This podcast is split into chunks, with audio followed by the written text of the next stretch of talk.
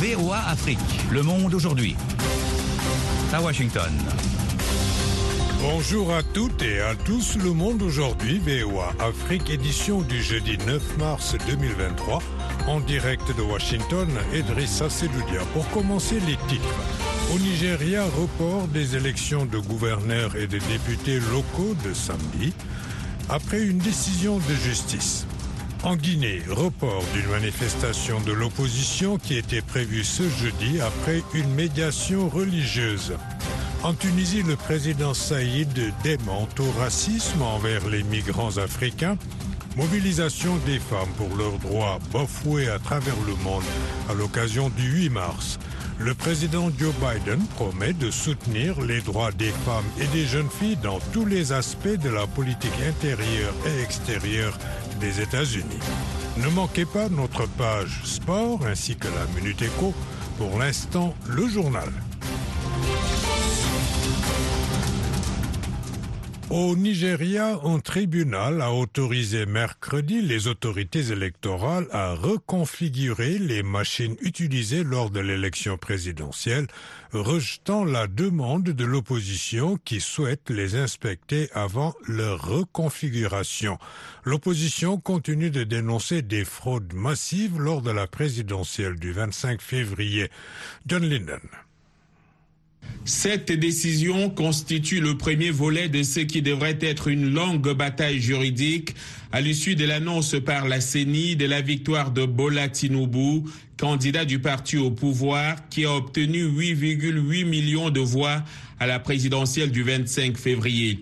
Le scrutin a été marqué par de graves défaillances techniques et de nombreux retards dans la transmission électronique des résultats provoquant l'ire d'une partie des électeurs.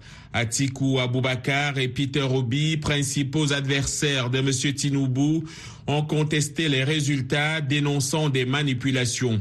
M. Obi est allé plus loin, demandant à la justice de pouvoir inspecter les machines utilisées par la commission électorale le jour du scrutin pour le transfert électronique des résultats pour s'assurer que les résultats n'étaient pas truqués.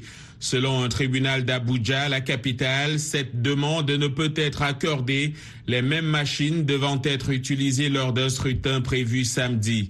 Le tribunal a toutefois déclaré que les données des machines pouvaient être téléchargées par la commission électorale sur un serveur local avant la reconfiguration des machines. À noter concernant les scrutins de samedi que la commission électorale du Nigeria a annoncé hier repousser d'une semaine les élections des gouverneurs et députés locaux qui étaient donc prévues samedi en raison de ce qu'elle a appelé une décision de justice tardive sur les machines en question. En Côte d'Ivoire, une cinquantaine de corps de victimes des violences de la crise post-électorale ivoirienne de 2010-2011 ont été remis mercredi à leurs familles dans l'ouest du pays, une étape du processus de réconciliation nationale initié par le président Alassane Ouattara.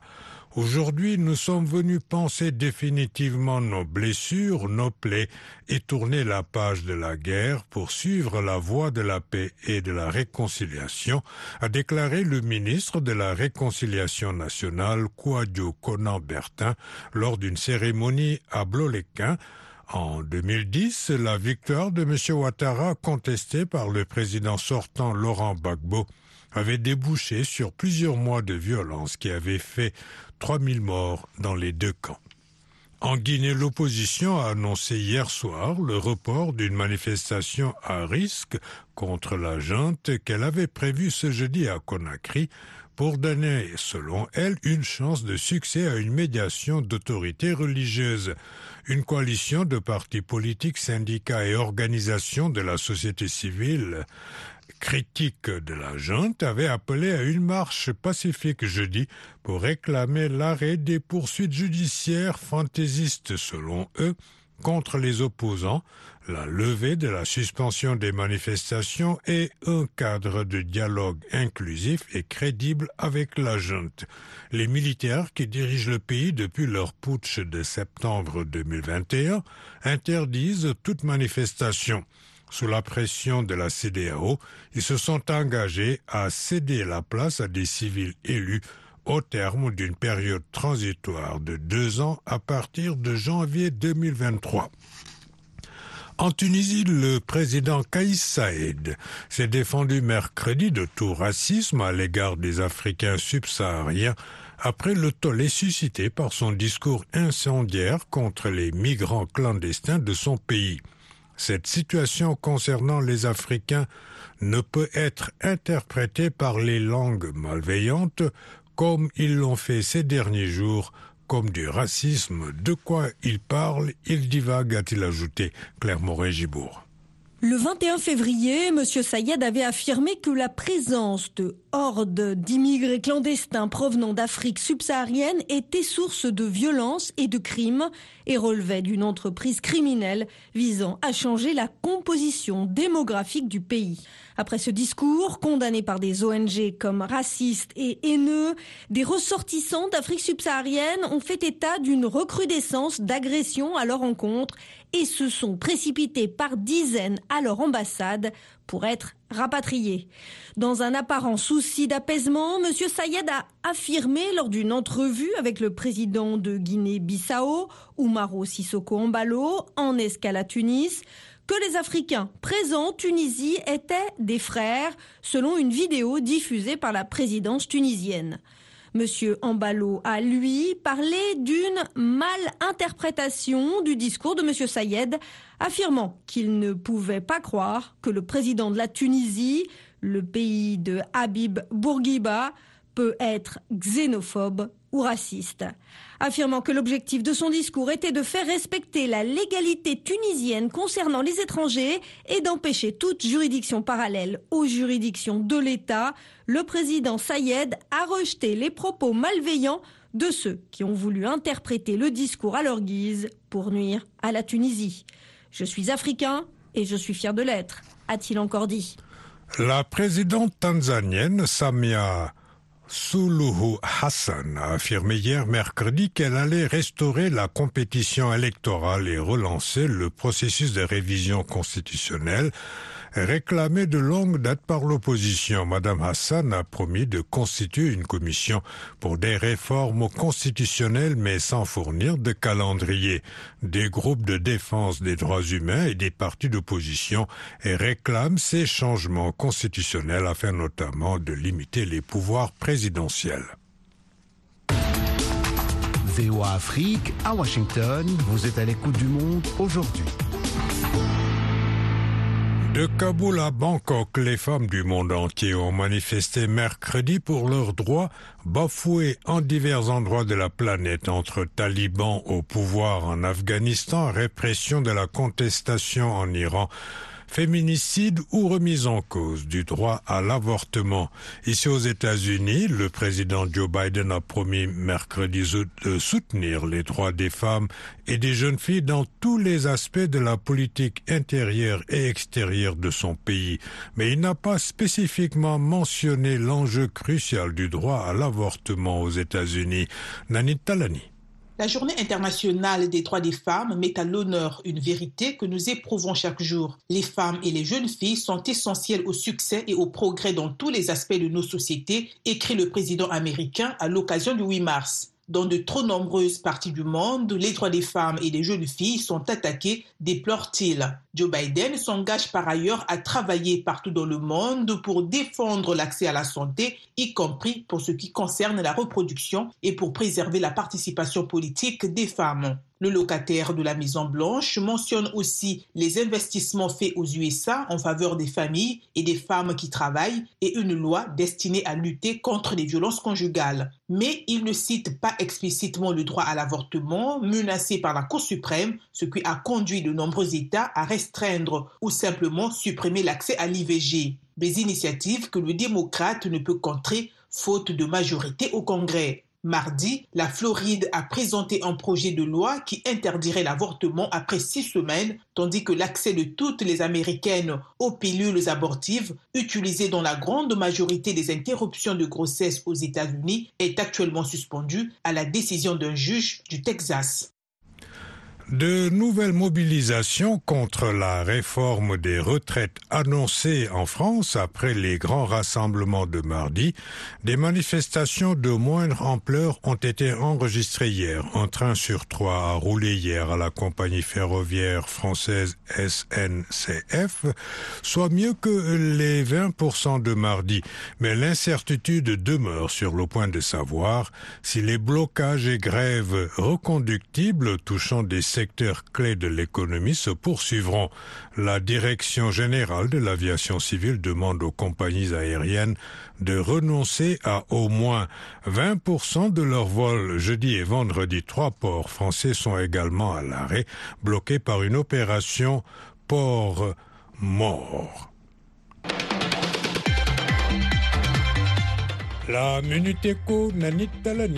Le concours Agripitch de la BAD a été remporté par la femme d'affaires sénégalaise Adja Semben Fall qui a gagné 25 000 dollars. Elle utilisera ces fonds comme capital de départ pour le magasin physique de sa société de thé Contana qu'elle a lancé il y a trois ans seulement en ligne, faute de fonds. La numérisation de notre processus d'achat était vraiment importante.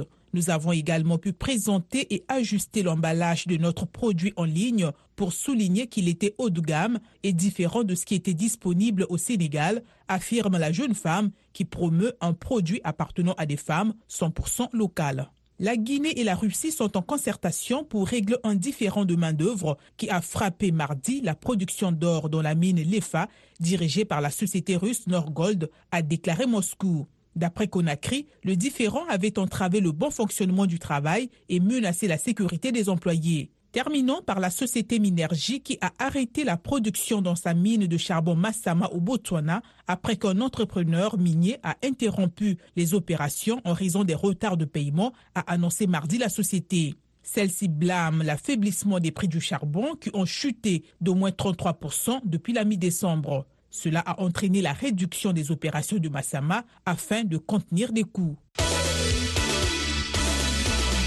Merci Nanit. Les sports à présent avec Yakuba Ouedraogo. Yakuba, bonjour. Bonjour Idrissa, bonjour à tous. On jouait hier la quatrième journée en Coupe de la Confédération. Oui, l'ASCO de Kara a coulé à domicile contre Pyramide FC, 4 buts à 1. Grâce à cette victoire, les Égyptiens prennent la tête du groupe C avec 8 points devant les Marocains de Phare de Rabat, battus 2 buts à 0 par les autres Égyptiens de Futur FC. C'est la troisième défaite pour l'ASCO de Kara qui dispose d'un seul point après quatre journées. La SEC Mimosa prend aussi la tête du groupe B grâce à sa victoire 1 à 0 face au Diable Noir du Congo.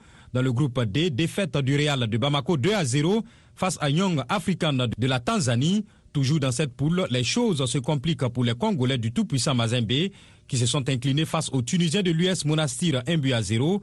Le tout-puissant Mazembe se retrouve ainsi relégué au troisième rang de cette poule D, juste devant le Real de Bamako. Coup double pour les Sud-Africains qui se sont imposés 2 à 0 devant les Algériens de l'USM Alger. Marumo Galant prend la première place du groupe A devant l'USM Alger, deuxième 1-1 entre Al-Akdar de la Libye et Saint-Éloi Loupopo. La RDC a publié sa liste finale pour les éliminatoires de la Cannes 2023. Le sélectionneur des Léopards, Sébastien Desabre, a retenu 29 joueurs pour affronter la Mauritanie à la faveur des troisième et quatrième journées des éliminatoires de la Cannes 2023. Comme il fallait s'y attendre, des cadres comme Cédric Bakambou, Gaël Kakuta, Chancel Mbemba sont présents sur la liste. Par contre, cinq nouveaux intègrent le groupe les attaquants Aldo Kaloulou de Sochaux, Gaëtan Laura de Samson Sport, le latéral gauche Joris Kayembe de Charles Leroy, le milieu offensif William Balikwisha de Standard de Liège et Fiston Mayele Kalala, sociétaire de Young Africans. Avec zéro point au compteur après les deux premières journées, la RDC veut absolument se relancer contre la Mauritanie le 24 mars au stade TP Mazembe avant le match retour à Nouakchott le 28 mars. Match retour des huitièmes de finale hier en Ligue des champions en Europe. Le Paris Saint-Germain a connu une nouvelle désillusion terrible sortie comme l'an dernier dès les huitièmes de finale par le Bayern Munich 2 à 0. L'international camerounais Eric Maxime Choupo-Moting a ouvert le score à la 61e minute avant que Serge Gnabry ne corse l'addition plus tard. L'international sénégalais Sadio Mané est entré en cours de jeu. Dans l'autre huitième de finale, l'AC Milan s'est qualifié pour les quarts de finale au départ de Tottenham en faisant match nul 0 à 0 à Londres, trois semaines après sa victoire lors du match aller en Italie 1-0. Merci Yakuba.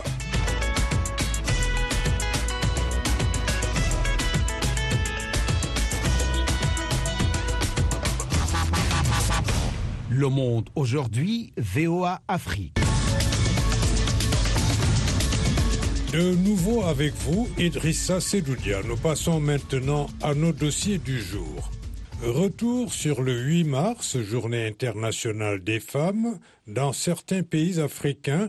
En Côte d'Ivoire, pour commencer conformément au thème retenu cette année, les autorités ont décidé de promouvoir la compréhension et l'utilisation du digital par les femmes. Notre correspondante à Abidjan, Delphine Boïse, a rencontré des femmes entrepreneurs devenues incontournables dans leur secteur d'activité respectif grâce au digital.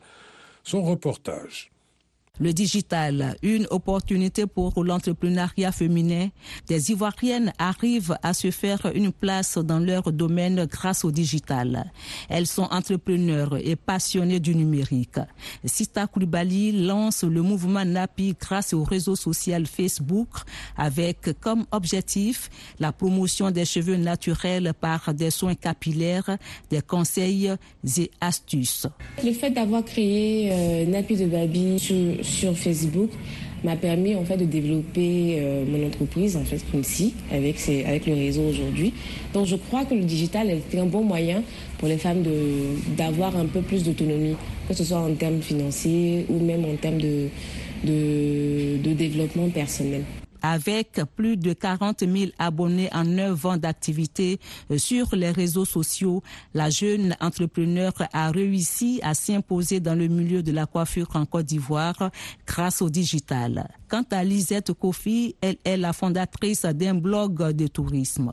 La rencontre avec le, numérique s'est fait en 2008 où euh, j'avais créé une page en fait qui était en rapport avec la publicité. Depuis 2018, j'ai lancé le blog Voyage qui est vraiment dédié au tourisme en Côte d'Ivoire et hors de la Côte d'Ivoire pour les Ivoiriens. Et ce blog qui fait la promotion du tourisme en Côte d'Ivoire est devenu une référence. Lisette Kofi. Le blog apporte une véritable plus-value au tourisme parce que nous essayons au maximum de pouvoir partir dans des régions qui ne sont pas forcément connues du grand public afin de pouvoir montrer la richesse que notre pays d'abord a et la richesse aussi que les autres pays que nous découvrons ont. Les femmes veulent quitter l'informel, s'adapter aux nouvelles réalités et au diapason des innovations technologiques qui offrent d'immenses possibilités. Mélène Kouni, directrice de African Women for Technology. Mais laissez-moi vous dire qu'une femme qui arrive à avoir une entreprise, qui arrive à commercialiser sur Facebook, qui arrive à vendre ses produits sur WhatsApp, euh, qui arrive à avoir des canaux sur les réseaux sociaux pour présenter ses produits, cette femme-là, elle devient autonome. C'est l'occasion pour nous d'inciter les femmes, les jeunes filles à s'adonner au digital, à s'adonner au numérique, parce que euh, les métiers de demain, l'avenir, c'est le digital. Et avant de nous quitter, Bonne journée à la femme. Très bonne fête euh, de la femme pour ce 8 mars 2023. Delphine Bouise, Abidjan, VOA, Afrique. Abidjan, Côte d'Ivoire, 99 FM, VOA Afrique, 24 h sur 24. Au Tchad, la célébration de la Journée internationale de la femme a coïncidé avec la clôture de la Semaine nationale de la femme tchadienne à travers un défilé à la place de la nation de N'Djamena. Une journée où les femmes s'unissent pour revendiquer de meilleures conditions de vie et de travail, constituées en collectif pour la libération de tous les prisonniers du 20 octobre, des femmes dont les maris ont été arrêtés suite à ces événements ont été dispersées et certaines interpellées par la police de N'Djamena. Notre correspondant André Kotmadjingar fait le point. Elles sont une vingtaine à se joindre au cortège repéré par le service de sécurité. Peu avant le défilé, elles ont été très vite dispersées par la police. Sur leur banderole, on pouvait lire Libérez nos maris, nous avons faim. Nos enfants sont renvoyés de l'école. Certaines d'entre elles ont été interpellées par la police. Nous sommes des femmes vraiment désespérées parce que parmi ceux-là qu'on a arrêtés, il y a aussi beaucoup des innocents. Donc nous avons dit que cette journée, comme c'est une journée dédiée à toutes les femmes pour pouvoir revendiquer leurs droits et autres, avons dit peut-être nous allons saisir cette occasion pour venir au défilé et plaider pour la cause de nos maris, nos fils, nos frères, nos cousins qui ont été arrêtés depuis cette date. Moi, j'ai au moins cinq personnes qui ont été arrêtées. D'abord mon mari, le neveu à mon mari, le cousin germain à mon mari, mon neveu à moi et mon cousin germain à moi qui est malheureusement mort là-bas sur place à suite aux tortures et autres. Je réponds au nom de l'enfant orphelin. Ils l'ont arrêté mais l'autre, mes frères. Aujourd'hui, c'est parce que c'est la fête de la femme. On en profite pour exprimer notre colère et exprimer la libération de notre frère. Il y a cela aujourd'hui cinq mois. Il n'y a personne qui va nous inscrire à l'école. Il n'y a personne qui va nous donner à manger. On est en train de souffrir. La Semaine nationale de la femme tchadienne édition 2023 est placée sous le thème Femmes, paix et sécurité, justice et réconciliation pour un Tchad égalitaire. À cet effet, Madame Patricia Bouimarna, porte-parole du collectif des femmes victimes de l'événement tragique du 20 octobre, adresse un message au président de la République, Mohamed Idriss Déby, en ces termes. Qu'il nous soit permis, Son Excellence, Monsieur le Président de la Transition, de rappeler ici vos bonnes intentions pour la refondation du Tchad, la cohabitation pacifique et la concorde. Lesquelles bonnes intentions vous ont conduit sans une grande humilité de cœur à reformuler vos regrets par rapport aux événements douloureux qu'a connus notre mère patrie, dont ceux de Sandana, d'Abéché et du 20 octobre dernier. Dans cette perspective, comment la réconciliation nationale sera-t-elle possible quand les prisonniers du 20 octobre continue de courir dans des conditions très décousues. Madame Amina Priscille Lungo, ministre du Genre et de la Solidarité nationale, loue le mérite de ses sœurs tchadiennes. Les femmes constituent plus de la moitié de la population et représentent la partie de la population la plus active. Le rôle d'épouse et de mère leur confère un résultat social et leur donne la charge morale de gardien des us et coutumes. Protégez vos femmes, protégez vos sœurs, protégez les filles tchadiennes parce que rien ne pourra se faire sans nous, parce que nous sommes dans cette majorité écrasante et vous avez absolument besoin de nous pour aller de l'émergence. Les femmes recommandent au gouvernement, entre autres, de subventionner les prix des produits alimentaires de base et les rendre accessibles à tous et de créer des centres spécialisés dans la prise en charge des victimes de violences basées sur le genre. André Kordomadingar Djamena pour VOA Afrique. VOA Afrique, Djamena, c'est 93.1 FM au Tchad. Au Gabon, une ancienne figure emblématique du Parti démocratique gabonais au pouvoir a annoncé sa candidature à l'élection présidentielle de 2023. À 66 ans, Victoire Lasseni Dubosé devient la première personnalité politique et première femme à se lancer officiellement dans la bataille. Elle invite ses compatriotes à ouvrir une nouvelle page de l'histoire du pays. Le portrait de cette ancienne ministre de la Famille et de la Promotion de la Femme de feu Omar Bongo Ondimba avec notre correspondant à Libreville Ismaël Obiangze. Née il y a 66 ans à Grand Bassam en Côte d'Ivoire d'un Gabonais et d'une Sénégalo-Gabonaise, Victoire Lasseni Dubo Issembe est mariée et mère de six enfants.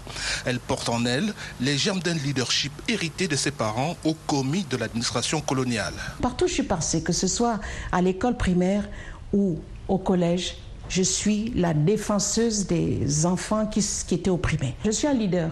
Et quand j'étais, que ce soit à l'école primaire les religieuses me prenaient toujours pour être euh, leader de, de, tel ou tel groupe, des croisés, par exemple, c'était un groupe chrétien ou bien des âmes vaillantes. Ancienne présidente de l'Union des femmes du Parti démocratique gabonais entre 1995 et 2003, elle a enchaîné des mandats d'élus à l'Assemblée nationale et au Sénat. Après avoir été deux fois membre du gouvernement avec le poste le plus élevé de ministre de la Famille et de la Femme, sous Omar Bongo, elle quitte le PDG en 2008 et se présente à l'élection présidentielle anticipée de 2009 contre Ali Bongo Ondimba. PDG il n'y avait pas que du mauvais. Il y avait des choses qui ont été faites. Il y avait Africa numéro 1 qui n'existe plus aujourd'hui. J'ai fait un tour à l'université. Comment on peut laisser des enfants des futurs chefs d'État, des futurs ministres, des futurs agents de haut niveau de l'État dans un cadre comme celui-là? C'est une honte. Bien que se défendant d'être sexiste, Madame Issembe s'adresse prioritairement aux femmes pour ouvrir avec elles une nouvelle page de l'histoire politique du Gabon. Ce qui nous manque, c'est la solidarité. Quand vous vous levez, les hommes organisent des femmes contre vous. Mais les femmes, c'est vraiment le moment. Si, les femmes m'écoutent là, c'est le moment, c'est la chance qui nous est donnée de prendre en main les rênes du pays et de transformer la gestion de ce pays pour que tous les enfants gabonais, quels qu'ils soient, que ce soit le gendarme, que ce soit le policier, que ce soit le militaire, tout ça, ce sont nos enfants. Sommes-nous contents de la situation des casernes? Madame Nissembe a relancé son ambition pour le Gabon devant quelques dizaines de ses partisans réunis à son quartier général du nord de Libreville. Je me lève parce que je le peux et surtout parce que mon cœur de citoyenne, de femme, de mère ne peut plus supporter de savoir qu'au Gabon, un pays si riche, il existe des gens dans une précarité sans nom. Psychologue de formation et doté d'une longue carrière politique, Victoire Lasseni Dubois Issembe boude les clivages et croit cette fois à son destin de femme. Ismaël Obianzé pour VO Afrique, Libreville. La Voix de l'Amérique au Gabon sur Ogoué FM à Libreville.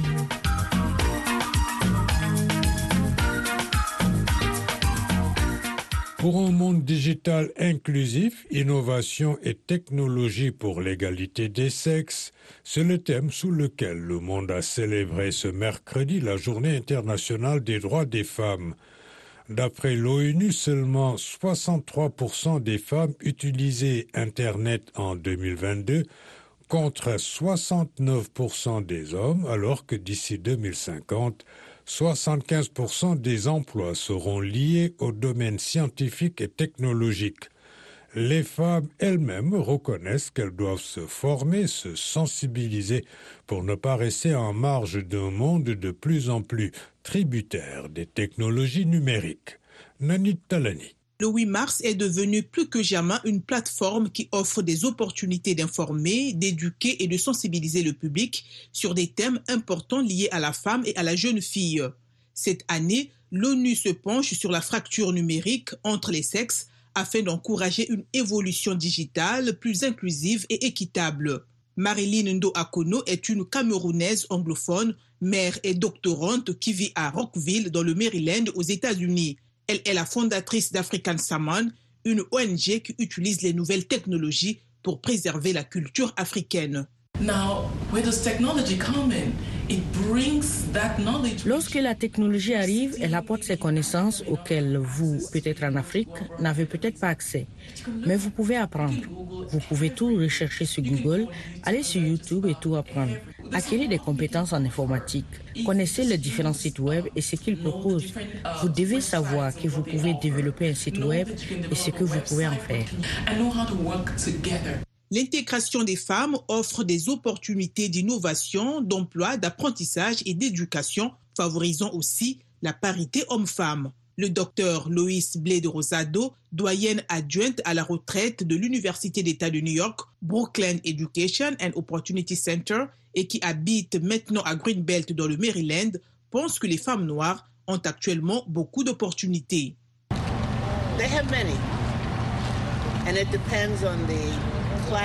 Elles ont beaucoup d'opportunités. Cela dépend de l'endroit, cela dépend du niveau d'éducation et cela dépend de la créativité. Les femmes noires en Amérique, parce que c'est là que je connais, je pense, profitent de nombreuses opportunités. Je pense que beaucoup de femmes noires se dirigent de plus en plus vers le secteur entrepreneurial. Malgré ces opportunités, le docteur Loïs Rosado pense que les femmes continuent de faire face à de grands défis liés aux barrières culturelles, sociales, éducationnelles, économiques et financières et le racisme qu'elle qualifie d'endémique et systémique aux États-Unis. Miki Bondo, originaire de la RDC, cofondatrice de l'ONG In Her Presence et élue dans le gouvernement local dans le Board of Education du district 1 à Portland dans le Maine pointe aussi du doigt quelques freins à l'épanouissement de la femme. Nous l'avons interviewée via Skype. D'une manière générale, c'est surtout la, euh, parité du genre au niveau du travail et au niveau de la distribution de, des salaires et surtout aussi la discrimination dans, dans presque tous les secteurs, secteur public, secteur euh, privé, où les femmes doivent travailler plus par rapport aux hommes pour se faire valoriser. Et aussi, d'une manière ou d'une autre, c'est le droit de la femme. Pour pouvoir surmonter les obstacles, Marilyn Go Akono et Miki Bondo estiment que la clé réside dans l'éducation et la formation des femmes et des filles, car les femmes en général et les femmes noires en particulier sont des leaders qui ont toujours été une voix puissante et continueront de l'être. Voilà, c'est tout pour cette édition matinale du Monde aujourd'hui VOA Afrique. Merci de l'avoir suivi. Au micro Idrissa Sedoudia à la mise en onde Fatou